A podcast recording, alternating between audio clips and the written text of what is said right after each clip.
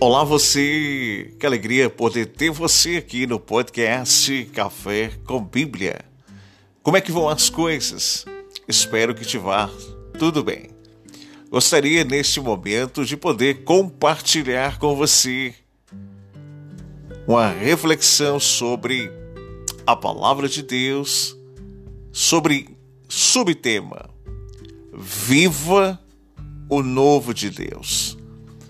Quando chegamos no tempo como este, ao findar de uma era, de um tempo, começamos a planejar tempos futuros.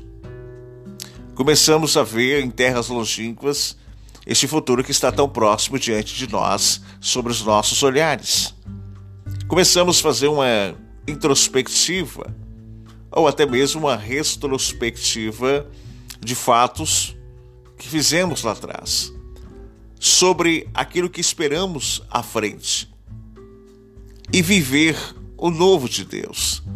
Diante de um ano de muitas percas, de pandemia, onde a escassez abraça, onde as lágrimas se derramaram, onde a instabilidade se vem, as incertezas e perguntas sem respostas que a vida possa nos oferecer. Mas temos que ter a viva esperança de viver ou viva o novo de Deus. É ter um coração aberto com expectativas renovadas sobre aquilo que dá de chegar, sobre aquilo que Deus tem e sobre aquilo que é de se manifestar. Diz o livro do Apocalipse, capítulo de número 21, verso de número 5, e aquele que está assentado no trono disse: Eis que faço nova todas, todas as coisas. E acrescentou: Escreve, porque estas palavras são fiéis e verdadeiras.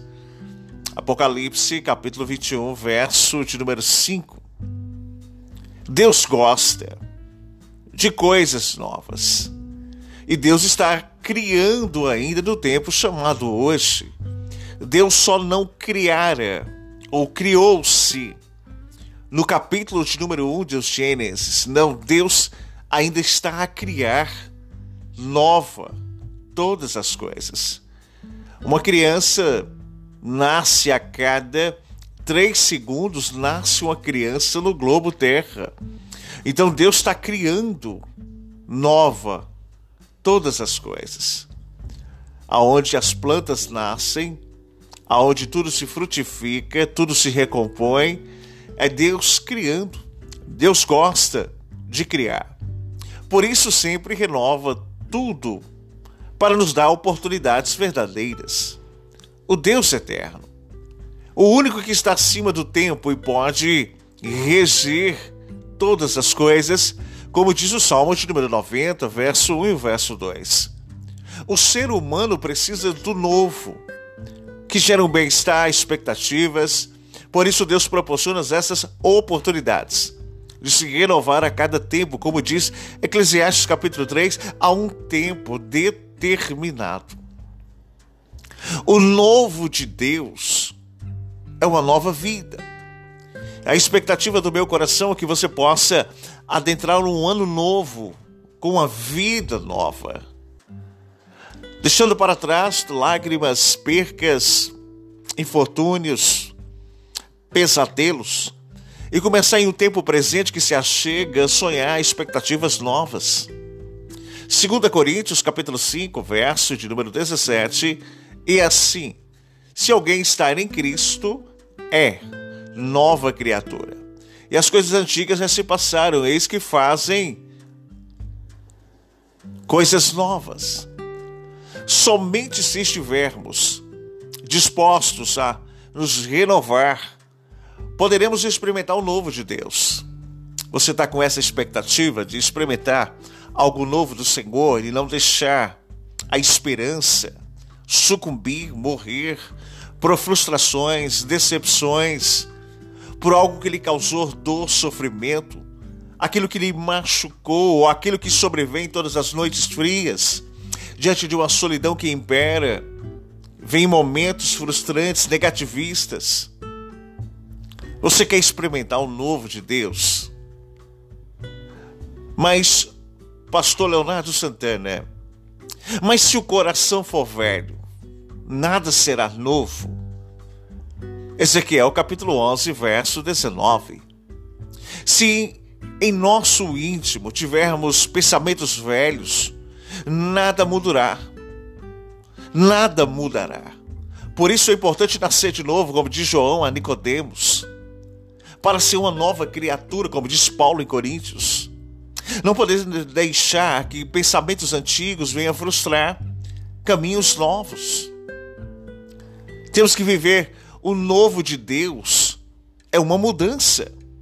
Marcos capítulo 2, verso 21 e 22. Ninguém costura remendo de pano novo em veste velha, porque o remendo novo tira parte da veste velha e fica maior a ruptura. Ninguém põe vinho novo em odres velhos. Do contrário, o vinho romperá os odres. E tanto se perde o vinho novo como os odres velhos. Mas põe-se vinho novo em odres novos. Para viver o novo é preciso aceitar as mudanças. Quem não aceita mudanças não está aberto para o novo.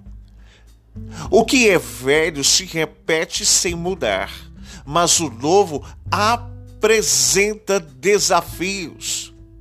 Jesus disse: que não deseja fazer remendos em coisas velhas com coisas novas, mas o que renovar tudo em nossas vidas.